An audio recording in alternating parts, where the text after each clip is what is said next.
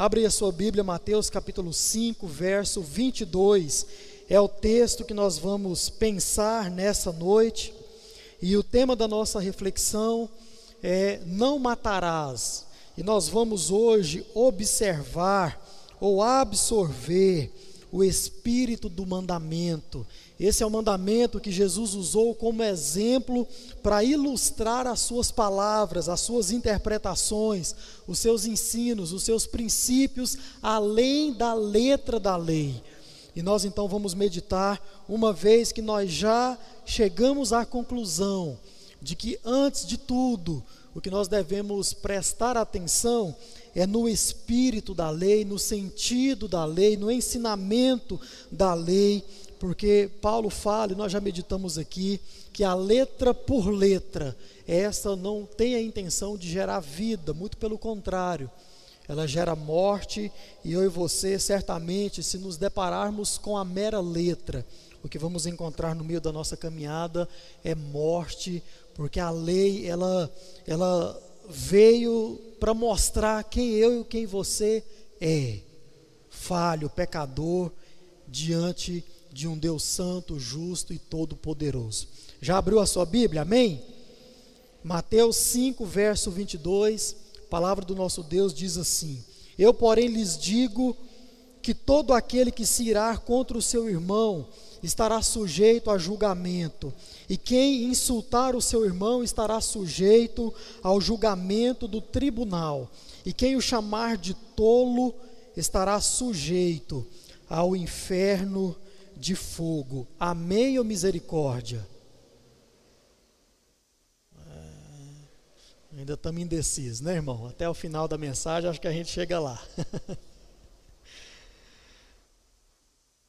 não matarás, absorvendo o espírito do mandamento. E eu dividi esse, esse sermão em duas partes, para que nós possamos assim meditar, como nós já, já temos feito, com bastante calma, cautela, cuidado na palavra de Deus. Então, começo esse sermão hoje e termino ah, no outro domingo, porque no próximo é especial, tá certo? Então, nessa noite, nós vamos procurar entender o que Jesus ele quer nos mostrar quando ele diz ou usa o termo não matarás. O que Jesus quer ensinar a mim e a você, de forma bem prática, quando ele então traz esse mandamento lá do Antigo Testamento e aplica aos seus discípulos ali em cima daquele monte. E nós intitulamos então como o Sermão do Monte essas palavras de Jesus. Algumas coisas, irmãos, alguns pilares que nós já trabalhamos e que precisa ser lembrado para que nós podemos, possamos prosseguir a, a, de forma bem segura. Primeira coisa que eu quero que você lembre e que você sempre tenha na sua mente de hoje em diante, enquanto estivermos olhando para todo o Sermão do Monte, até o capítulo de número 7, primeira coisa, é o que nós vimos no domingo passado. Você aprendeu que esse mandamento, ou qualquer um dos mandamentos que Jesus vai usar aqui como exemplo, pastor, por que, que Jesus usa os mandamentos como exemplo? Ora, Jesus não cita todos os mandamentos que está lá no Antigo Testamento. Ele usa, pega alguns e coloca como exemplo. Para quê? Para que eu e você nós possamos ir além da mera letra, como nós já trabalhamos aqui todo esse tempo. Então, esse mandamento, ele necessariamente não está tratando ou falando simplesmente de um homicídio no seu campo literal e físico, mas sim matar ou destruir uma pessoa vai muito além de um homicídio e de um assassinato literal e físico. Essa é a primeira coisa que você deve lembrar de hoje em diante. A segunda coisa, e nós já meditamos também, é ao olhar para essas ilustrações de Jesus, irmãos, nós devemos entender que isso aqui se trata das aplicações daquelas bem-aventuranças que nós já estudamos. Não sei se você lembra, mas eu disse que a a maioria dos livros na Bíblia Sagrada estão divididos em ensino, doutrina e depois prática. Se você pegar todas as cartas de Paulo, você vai ver isso. Mais ou menos a metade da carta, do início até a metade da carta, você tem Paulo ensinando ou lembrando a igreja das doutrinas, dos ensinamentos dos apóstolos. E da metade da carta para o final, você tem Paulo aplicando tudo aquilo que ele ensinou ou lembrou nos capítulos anteriores ou na primeira metade da carta. Se você pega o Antigo Testamento como um todo, por exemplo, nós estamos estudando nas quartas-feiras, quando dá, a, a Torá, ou o Pentateuco, ou os cinco primeiros livros da Bíblia. Na nossa leitura, estamos vendo panoramas. Se você pega esses cinco primeiros livros da Bíblia, você tem logo de cara isso que eu estou mostrando para você. Livro de Gênesis, você tem toda a teoria da criação, você tem todo o relato da criação. Livro de Êxodo, você tem a a prática da queda que está em Gênesis 3, toda a prática de pecado, toda a prática de imundícia decorrente do pecado original no livro de Gênesis. E no livro do Êxodo, você tem também Deus colocando em prática todo o plano que ele elaborou e que está narrado no livro de Êxodo, e Pedro vai falar isso na sua carta de forma muito própria, que todo esse plano, ele sempre existiu, sempre existiu. O que está acontecendo agora com a autoria da Bíblia Sagrada, com a escrita da Bíblia Sagrada, é o próprio Deus mostrando a mim e a você como tudo isso se deu. Primeiro, o Senhor quer nos mostrar os ensinamentos livro de Gênesis, e depois, a partir do Êxodo, você tem as práticas, tanto do pecado do homem, quanto e mais ainda da graça de Deus, da bênção de Deus, da provisão de Deus sobre um povo pecador, sobre um povo injusto, sobre um povo desobediente, sobre um povo que peca dia após dia diante desse Deus.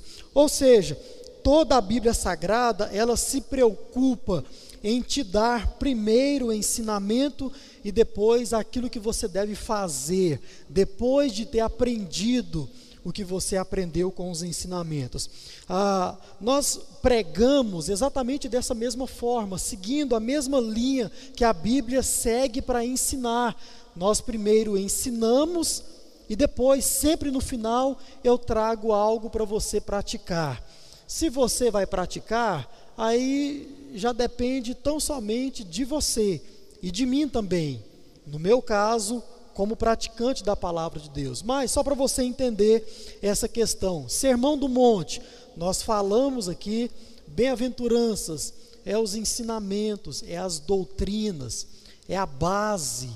E o restante do sermão é Jesus aqui e ali aplicando todas as bem-aventuranças à vida dos seus discípulos. Você deve se lembrar disso daqui em diante. Terceiro, outra coisa que você deve ter em mente, e que também nós tratamos disso no passado, é que essas aplicações de Jesus, elas vão mexer muito, irmãos, com o nosso caráter.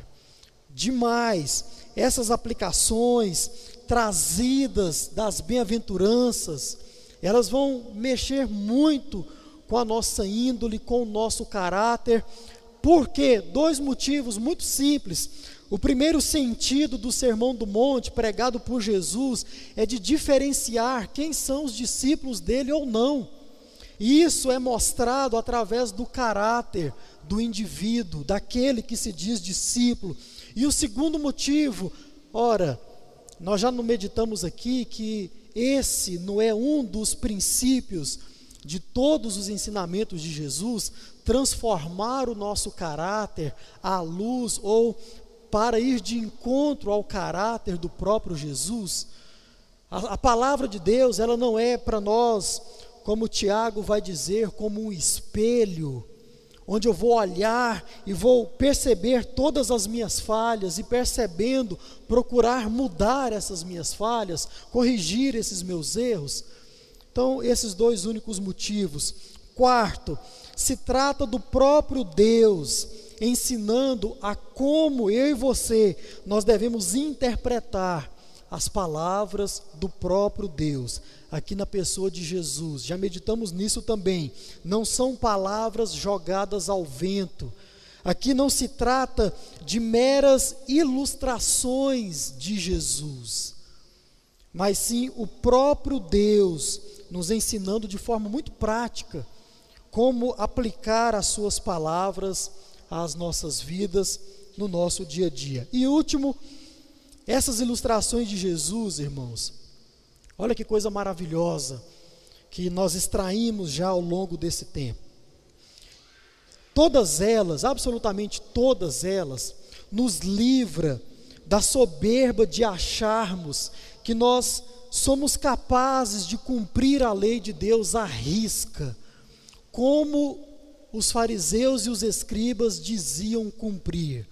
E citei para você até mesmo Paulo, escrevendo em uma de suas cartas, vai dizer como ele era quando ele estava na condição de, de, de fariseu não convertido. E ele cumpria a risca a letra da lei, porque tudo isso você já aprendeu no passado. Então, todos esses exemplos, esses ensinamentos, esses princípios, vai no, ou vão nos, nos livrar dessa soberba. Ah, não, eu posso olhar para a palavra de Deus e posso dizer que diante dela eu sou perfeito. Eu posso olhar para a palavra de Deus e dizer que eu consigo cumprir tudo aquilo que está cabalmente escrito na palavra de Deus. Jesus vai nos mostrar que nós somos muito pequenos para isso. E o nosso Deus e as suas palavras é, é, são muito maiores para que eu e você nós possamos ah, falar algo dessa natureza. O que no final nós devemos entender é que nós carecemos dia após dia da graça do nosso Deus para andarmos diante do próprio Deus. Irmão, já, já parou para pensar? É Deus quem te possibilita andar diante dele. Está aí o dia da Bíblia para provar isso. Né? Deus permitiu que eu e você nós tivéssemos acesso a algo onde está escrito as palavras do próprio Deus. Isso é uma maravilha e devemos ser gratos por isso. Então, vamos destacar aqui alguns pontos importantes nessas ilustrações de Jesus e como nós já dissemos há algum tempo, observar as questões práticas. De hoje em diante, é, é, nós temos ensinamentos, sim, mas nós vamos nos deparar muito mais com as questões práticas para que eu e você nós possamos aplicar tudo isso todos os dias da nossa vida. Amém? Então eu quero muito a sua atenção a partir desse momento. Primeira coisa, nós devemos entender o sentido da ira. Jesus ele está dito aí no nosso texto que nós não devemos nos irar. O que é que Jesus quer dizer quando ele traz esse termo, ira, para as suas aplicações, para as suas interpretações? Olha só, irmãos, esse mandamento, como eu já falei, assim como qualquer outro mandamento, ele não pode ser e também não deve ser entendido tão somente no seu sentido físico e literal. Nós estamos extraindo o espírito desse mandamento em especial. Então, olhando para o mandamento, Jesus traz algo a mais para o mandamento. Não é que ele está acrescentando, não é nesse sentido, já expliquei isso. É que Jesus está interpretando, mostrando tudo aquilo que está envolvido quando Deus lá atrás deu a Moisés o seguinte mandamento: não matarás. Então, nós não devemos olhar para esse mandamento tão somente no sentido físico e literal. Por quê? Porque o contrário disso está dizendo ou nos tornaria capazes de cumprir esse mandamento. É ou não é verdade? Até porque né, acredito que ninguém aqui nunca matou ninguém. E acredito também que nunca vai matar então nós seríamos desculpados ou culpa nenhuma seria imputado sobre nós. Então, por isso que Jesus ele traz aqui a ira, e nós devemos entender o sentido desse termo. Quando Jesus usa o exemplo desse mandamento, irmãos, é para dizer o seguinte: olha só, questões bem aplicáveis ao nosso dia a dia. Não só o assassinato literal e físico é caracterizado como pecado na palavra de Deus, pelo próprio Deus, pelo próprio Jesus, mas também aquela ira sem motivo, aquela raiva sem motivo que fica guardada no nosso coração, no coração de todo ser humano. É aquele sentimento de ódio, aquele sentimento de rancor. Quando eu e você, meu irmão, nós nutrimos esse tipo de sentimento dentro do nosso coração, que é onde o pecado nasce. Para Deus é a mesma coisa, como se eu e você nós tivéssemos assassinado uma pessoa. Ora, é só você observar nas palavras do próprio Jesus nesse texto a consequência de se irar contra alguém. Está aí no verso 22. No final, Jesus usa um exemplo da, das cidades do Oriente Médio, onde até hoje o que nós conhecemos aqui como lixão, esse inferno de fogo, na minha na sua tradução, está traduzido ah, diretamente em uma linguagem mais acessível. Mas esse inferno de fogo é um local onde, onde o judeu usa, e até hoje, para queimar ou destruir com fogo qualquer coisa que não seja útil. E a nossa tradução coloca então inferno de fogo. É exatamente a mesma coisa. Você joga no lixão alguma coisa que é útil, alguma coisa que é utilizável? Não, espero que não. É só você olhar para as consequências. É como se o nosso Senhor e Salvador, ele estivesse dizendo o seguinte: Qualquer um que nutria um sentimento de ira, de rancor, de raiva, de ódio, de cólera, sem motivo algum, por qualquer pessoa que seja, em especial pelos domésticos da fé, está aí ao longo do nosso texto, corre o risco de passar pelo julgamento que está descrito nesse mandamento. Qualquer um eu e você, meu irmão, como crente em Jesus, ouça isso aqui com atenção, no nome de Jesus, nós devemos entender que quando nós toleramos a ira dentro do nosso ser, quando nós toleramos, quando nós deixamos esse sentimento maldoso, esse sentimento maligno, a florescer, se incendiar dentro do nosso coração, irmãos, de acordo com o nosso Senhor Jesus, aqui nesse texto, nós estamos nos tornando culpados de descumprir esse mandamento. E aos olhos de Deus, é como se eu e você nós estivéssemos matado literalmente qualquer pessoa. E nós devemos então a, nos atentar a esse tipo de coisa, irmãos, porque, como já falamos aqui, muitas coisas que vêm às nossas vidas, como sentimentos, às vezes a gente não dá muita importância para isso. Ah, não, isso aqui logo passa. Ah, não, o tempo vai curar. Irmão, esse negócio de o tempo cura é a conversa mais fiada que eu já vi um ser humano falar principalmente quando se trata de um sentimento que está dentro de você, um sentimento maldoso, maledicente, um sentimento perverso para com outra pessoa. O tempo não cura isso. Não cura. O que cura é a graça de Deus na sua vida. O que cura é você pedir perdão para Deus por, por esse pecado, se arrepender desse pecado, ir de encontro ao seu irmão e consertar isso. Ora, o texto que nós vamos estudar na próxima vez vai falar exatamente isso. Que você sequer pode trazer aqui uma oferta sem antes se reconciliar com seu irmão. Já parou para pensar quantas vezes você ofertou para Deus com raiva de alguém? Ou prestou qualquer tipo de serviço, de adoração, de louvor a Deus, sabendo que existe alguém contrariado e irado com você? Já parou para pensar nisso? Vem o Senhor Jesus e diz a mim a você: não mate, é também se irar, você está matando alguém no seu coração, nutrindo esse sentimento de ódio, de rancor. Aos olhos de Deus, é exatamente a mesma coisa de um assassinato literal.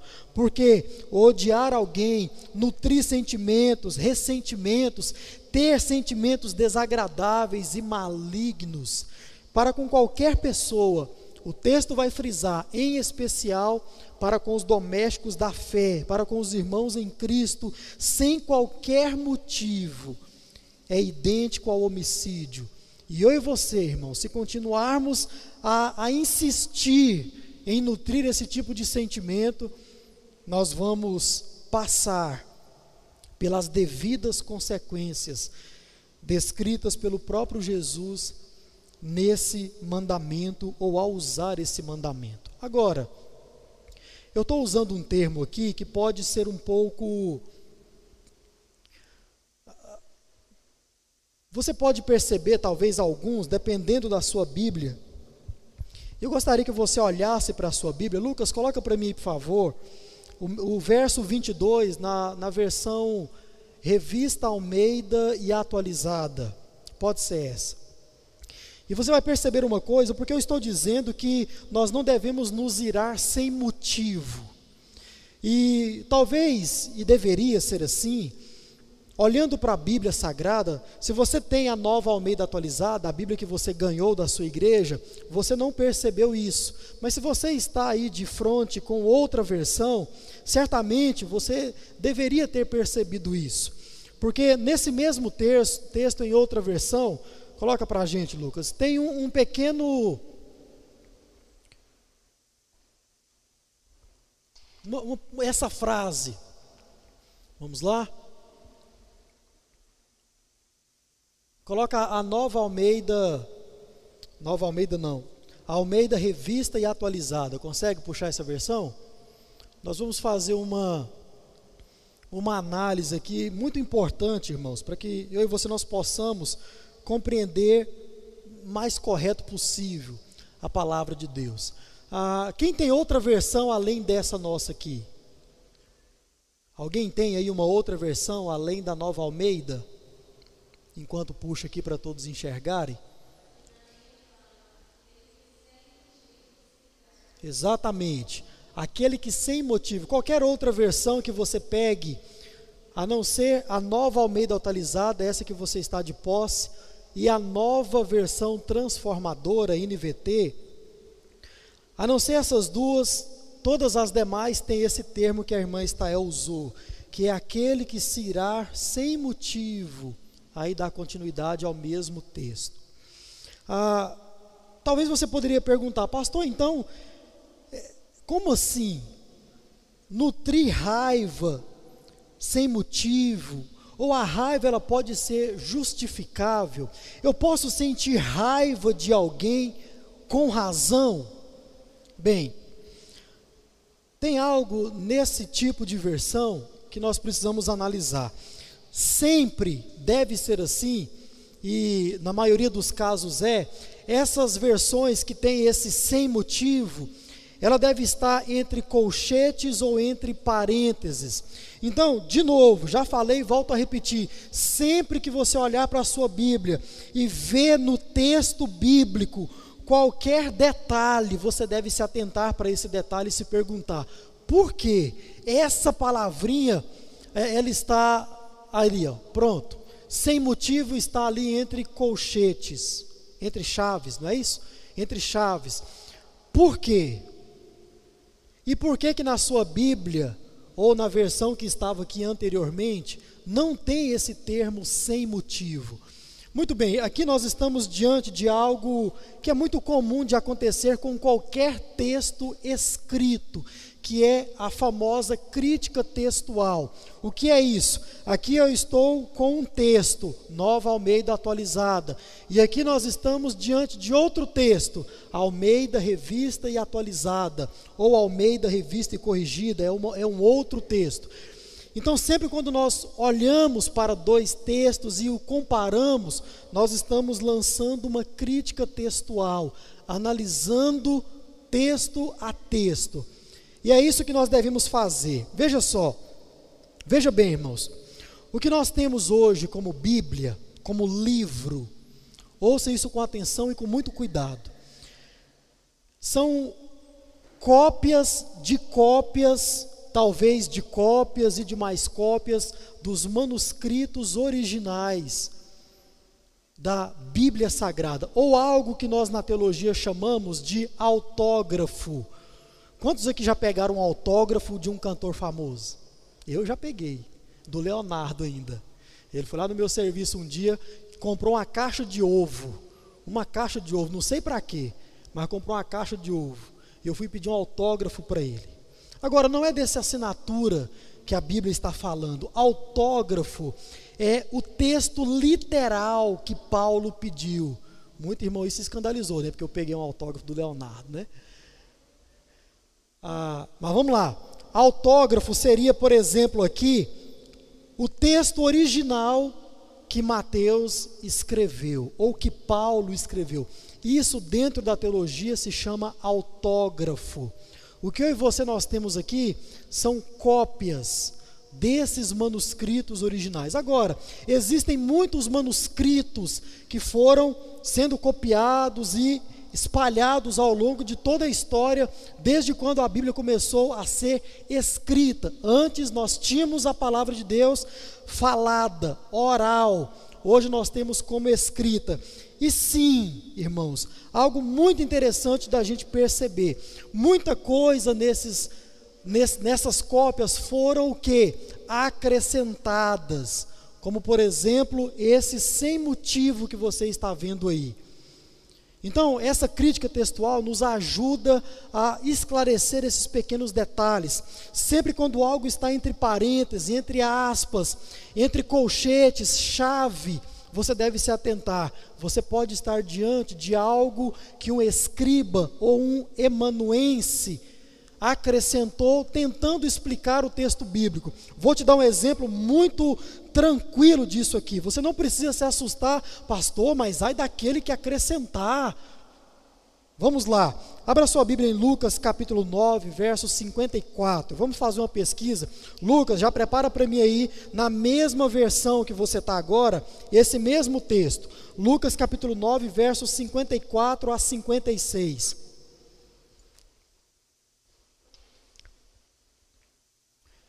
E eu quero, por favor, que algum irmão que achar se coloque de pé e leia bem alto. Se você quiser tirar a sua máscara rapidinho, você pode ler Lucas 9, 54 a 56. Bem alto, irmã, por favor. Olha aqui para mim. É a mesma coisa que está na sua Bíblia? É a mesma coisa? Na sua, certamente ficou assim. E Jesus os repreendeu, ponto. E foram para o quê? Para outra aldeia. É um acréscimo. Agora, por que, que essas coisas acontecem? Muito simples, irmão, muito simples. Isso não abala a fé do crente. Isso abala a fé de quem nunca teve fé, né? Isso abala quem nunca creu de fato de verdade. Eu gosto muito do pastor Augustus Nicodemos, quando ele diz o seguinte: quando você se depara com qualquer dificuldade na Bíblia Sagrada, e isso gera dúvida no sentido de questionar a palavra de Deus, não questionar o texto. Pastor Augusto Nicodemos diz assim: o seu problema não é com isso que, que está diante de você. O seu problema é quando a Bíblia diz assim, ó, e criou Deus os céus e a terra. A terra era sem forma e vazia, e Deus criou tudo do nada. Por quê? Se você crê, irmão, que Deus criou tudo do nada, Ora, essas dificuldades aqui é coisa fichinha para a sua fé. É ou não é verdade?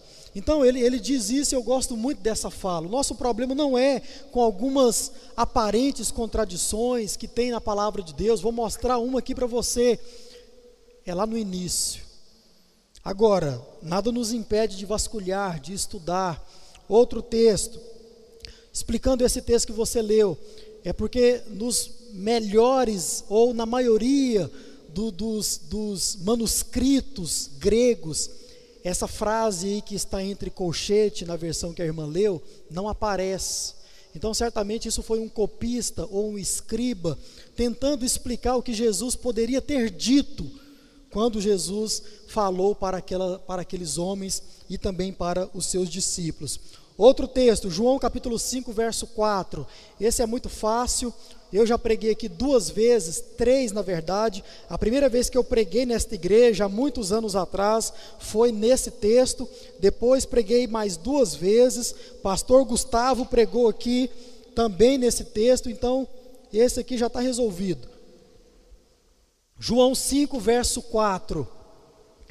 Esse é o texto onde Jesus chega diante um tanque, do tanque de Betesda, e nesse verso de número 4, Está dito aí que um anjo descia e o pessoal ficava olhando e a água tinha que se mexer e não sabia quando é que esse anjo vinha e pronto.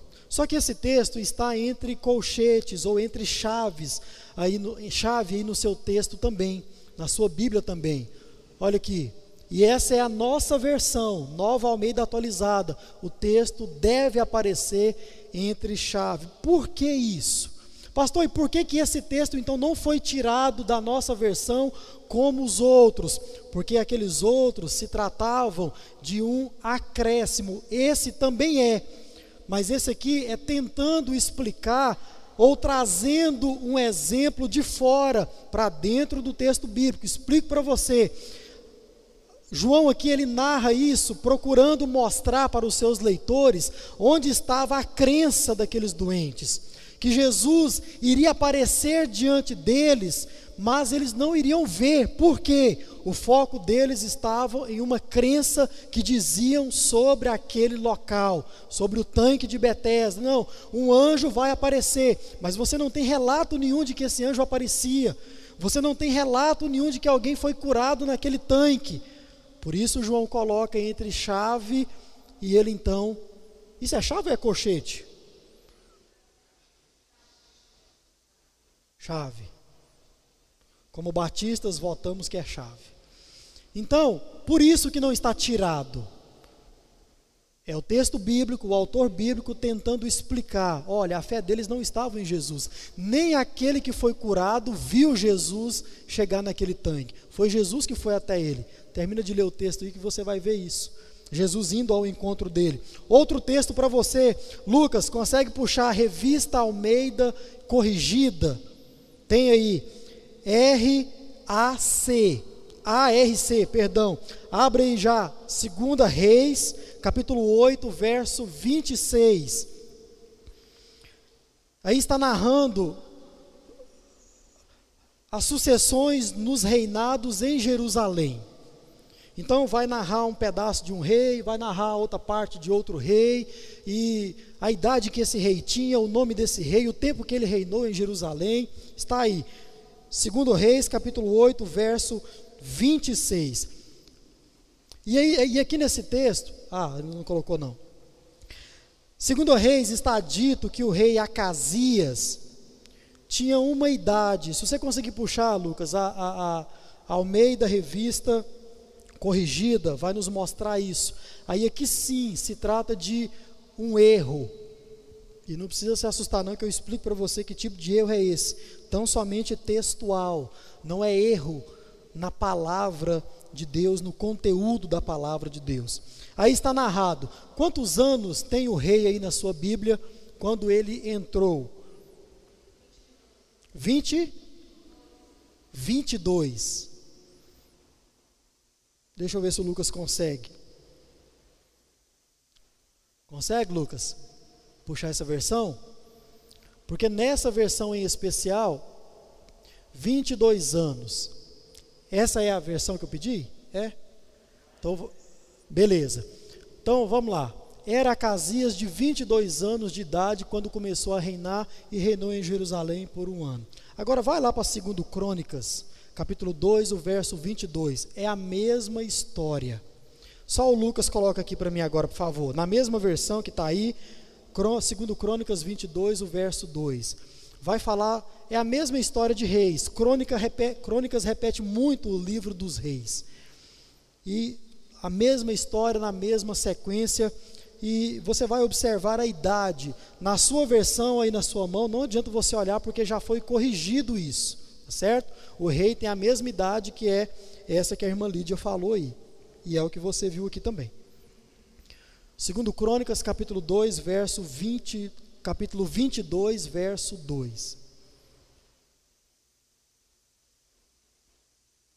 Irmãos, hoje essa mensagem demorar é culpa do Lucas, viu? Cobra dele. Sua versão fala diferente a idade, Estael? 2. 22, verso 2. Segundo Crônicas 22, se você tem a nova Almeida atualizada, não adianta olhar, já foi corrigido.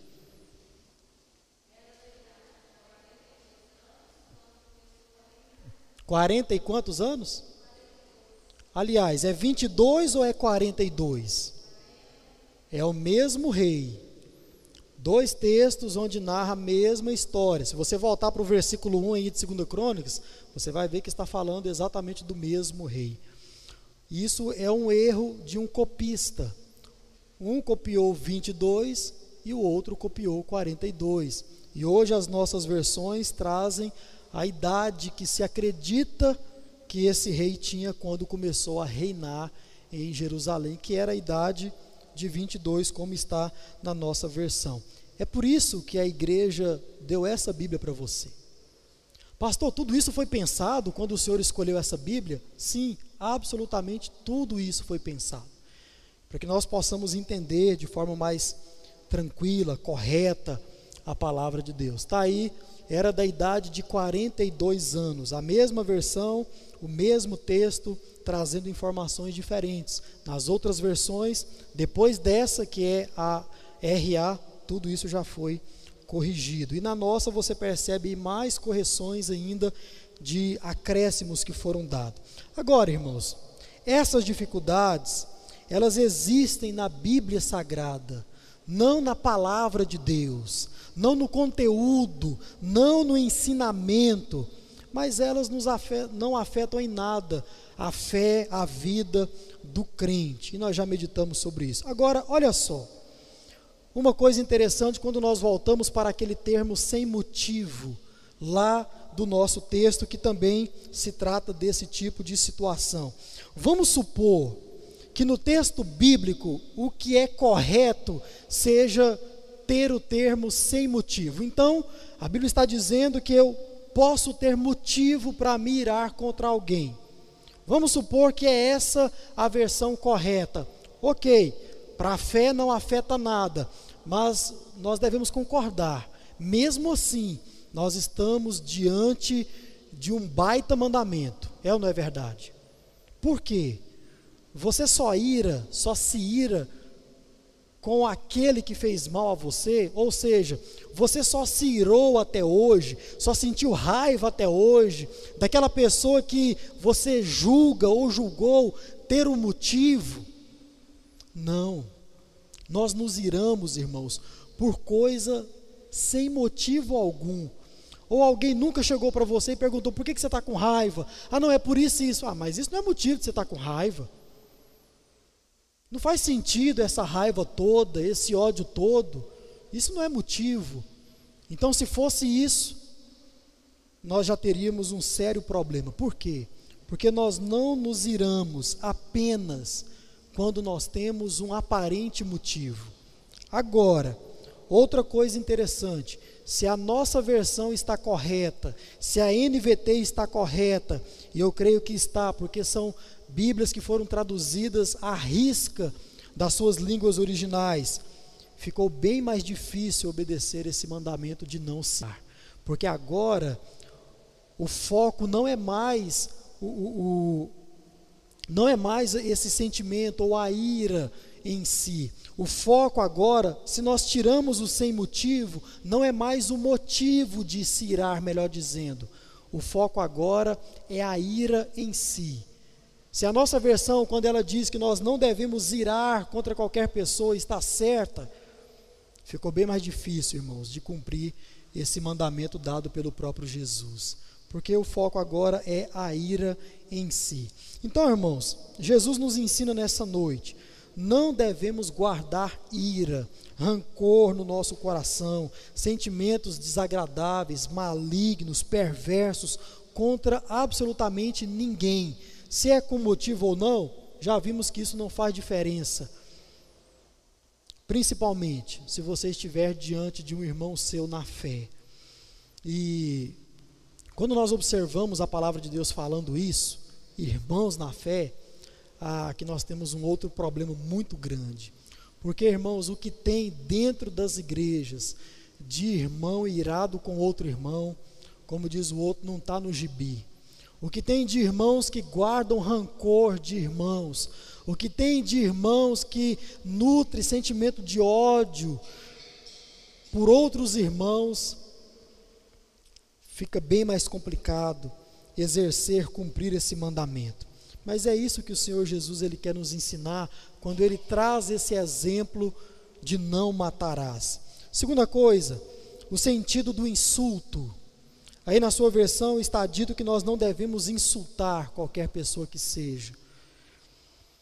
Aqui vai mostrar, irmãos, que eu e você, além de não dever, além de nós não devermos nutrir raiva ou ódio por alguém, nós não, te, nós não nós não devemos também nutrir ou insultar qualquer pessoa que seja. Insulto aqui, ou na sua versão pode estar o termo raça. Olha só, nas palavras de Jesus se trata de um tratamento desprezível. Isso é insulto, um tratamento desprezível contra alguém. Esse termo, em sendo traduzido, raça ou insulto, quando você traduz, quer dizer sujeito indigno. É isso. Esse tratamento, aos olhos de Deus, pelas palavras de Jesus, é a mesma coisa que você assassinar uma pessoa de forma literal.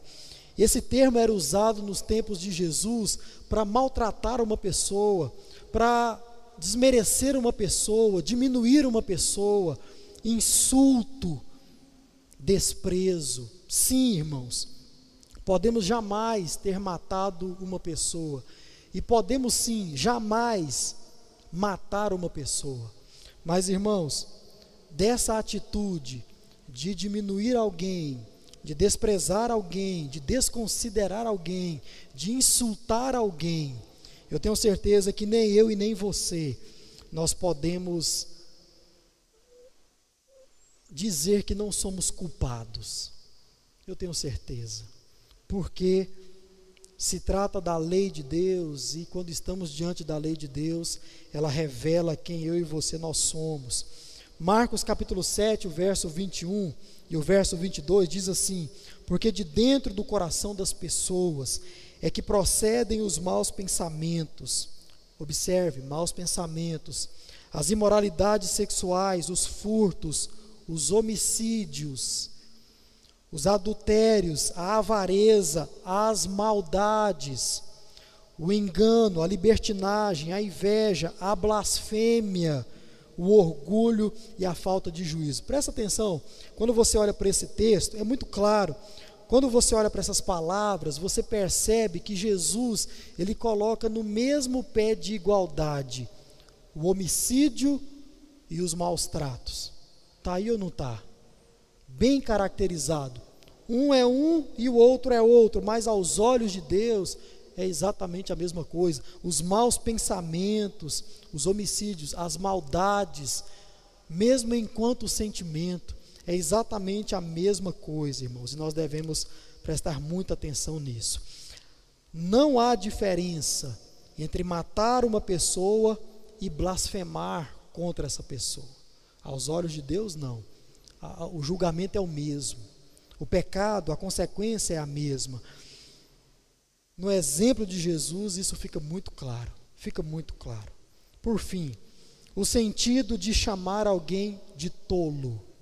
O Senhor Jesus vai terminar dizendo esta palavra, tolo. Esse exemplo é bem parecido com o que nós acabamos de ver. Só que o que nós acabamos de ver tem muito a ver com a vítima, aquele que é insultado.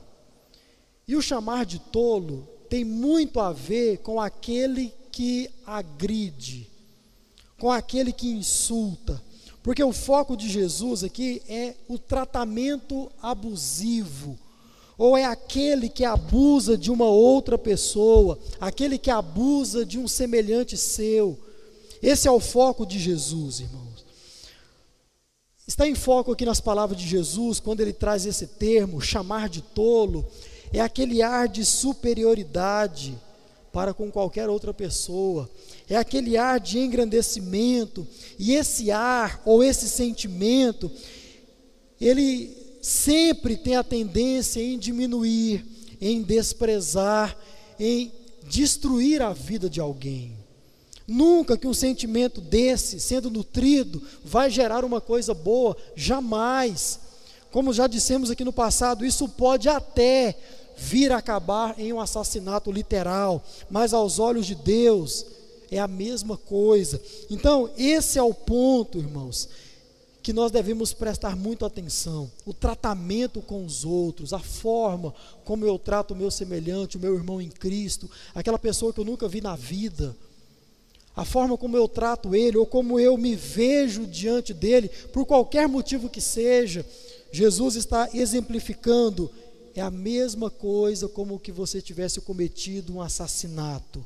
Quando você está com raiva de alguém, e ainda mais se essa raiva for legítima, como nós levantamos aqui, aqui cresce, irmãos, em você, em mim, esse ar de superioridade, cresce.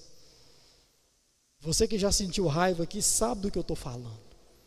A gente quer se engrandecer em cima do outro, a gente quer crescer, a gente fica altivo, a gente quer ser superior ao próximo, quer derrubar o próximo.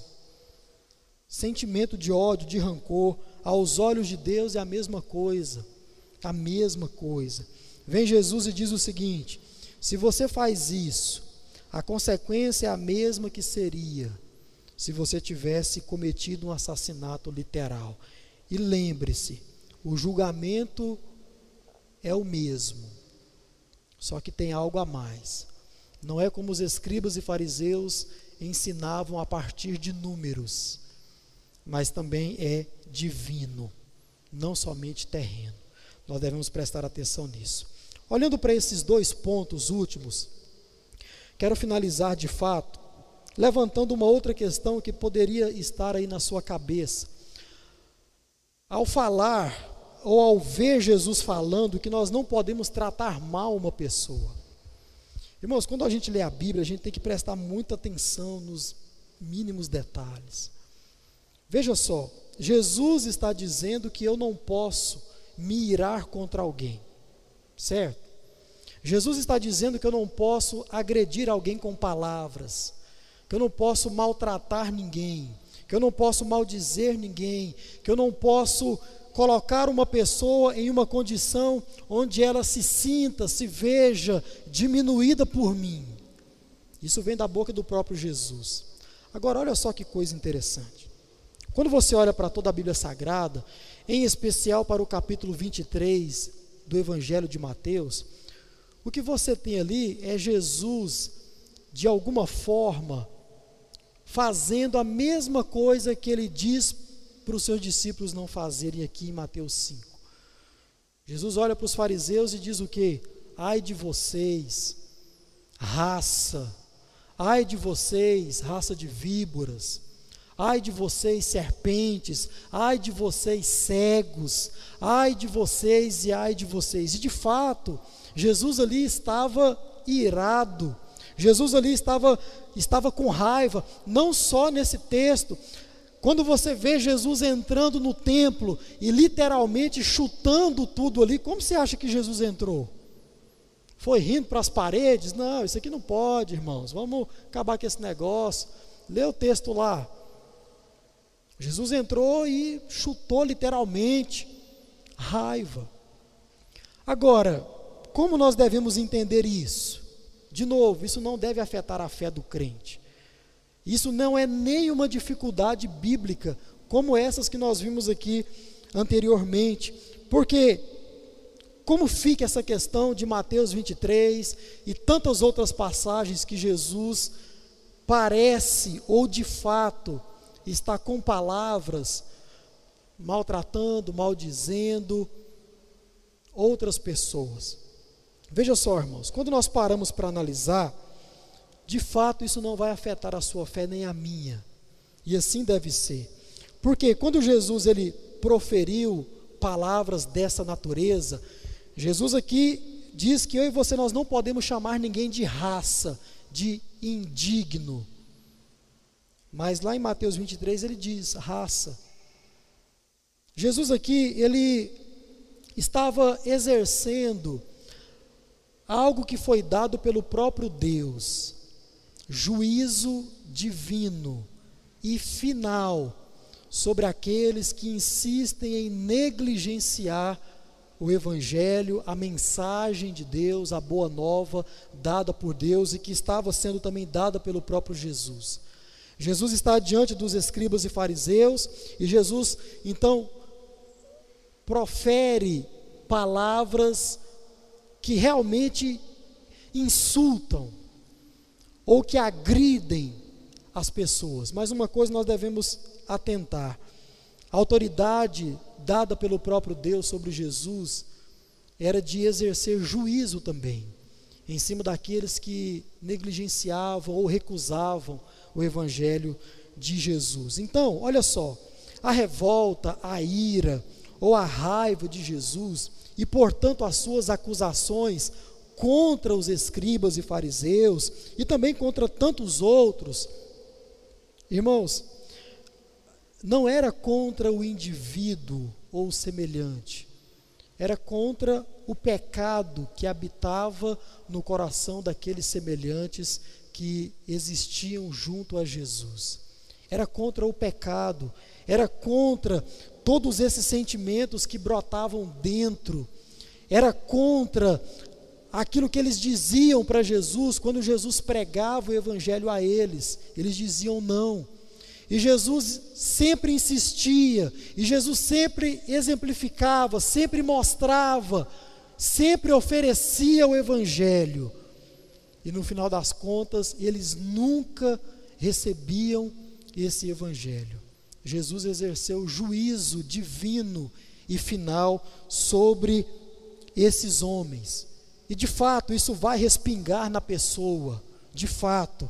Então vem Jesus e enuncia esse juízo para com as ações daqueles homens, para com o pecado, contra o pecado que eles estavam praticando, negando Jesus como enviado de Deus e negando a mensagem que esse Jesus ele pregava.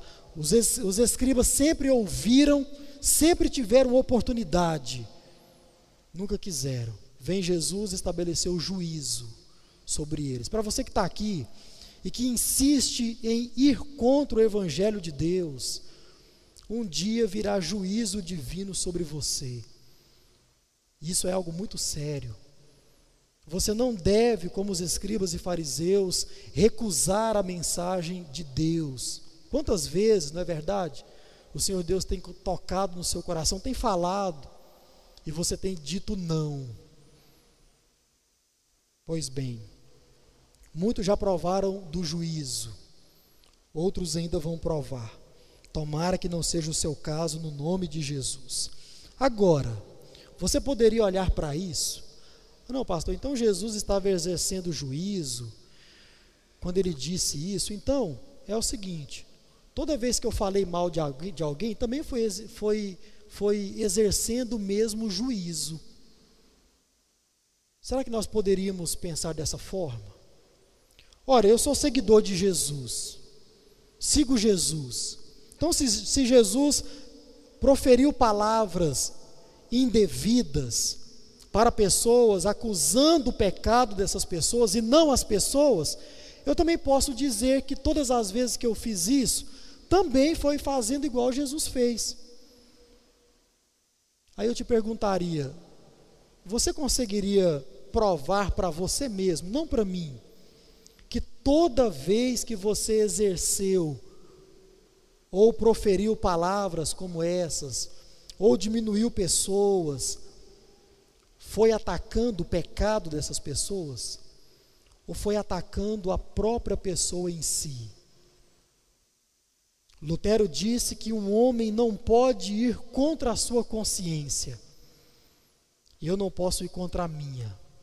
Já descumpri a palavra de Deus. Você também não pode ir contra a sua.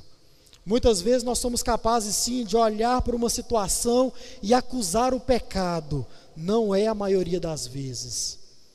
Não é a maioria das vezes. Outro ponto: Jesus era perfeito e ele tinha autoridade para isso. Sobre eu e você não está essa autoridade. O que está sobre nós ainda é a natureza quando eu estou diante dos outros, no tratamento dos outros. Como está o meu coração? Como está o meu coração quando eu estou diante de alguém que faz mal a mim? Será que eu tenho motivo mesmo para me enraivecer com essa pessoa, para me irar com essa pessoa? Será? Qual é, irmãos, como eu tenho reagido diante de pessoas que, que praticam mal contra a minha pessoa, contra outras pessoas? Eu acho que essas são as perguntas que nós devemos fazer. E praticar a palavra de Deus da forma que o Senhor Jesus ele nos ensinou, independentemente se devido ou não, não é o caso. Você jamais deve manter um sentimento de rancor, de ira, de cólera, de ressentimento, de aborrecimento no seu coração para com outra pessoa, principalmente por esse irmão que está do seu lado, ou atrás de você, ou na sua frente. Que você possa, se necessário, se arrepender do seu pecado hoje e talvez procurar o seu irmão com sinceridade, falar: meu irmão, eu matei você no meu coração um dia. Lembra? Até hoje o irmão está morto dentro de mim. E eu vim aqui para te ressuscitar dentro de mim, pedindo perdão e me arrependendo do meu pecado. E que o Senhor, com graça e com misericórdia, haja para com a sua vida e para com a minha também. Feche os teus olhos e fale com o Senhor e nós estamos dispensados do culto dessa noite.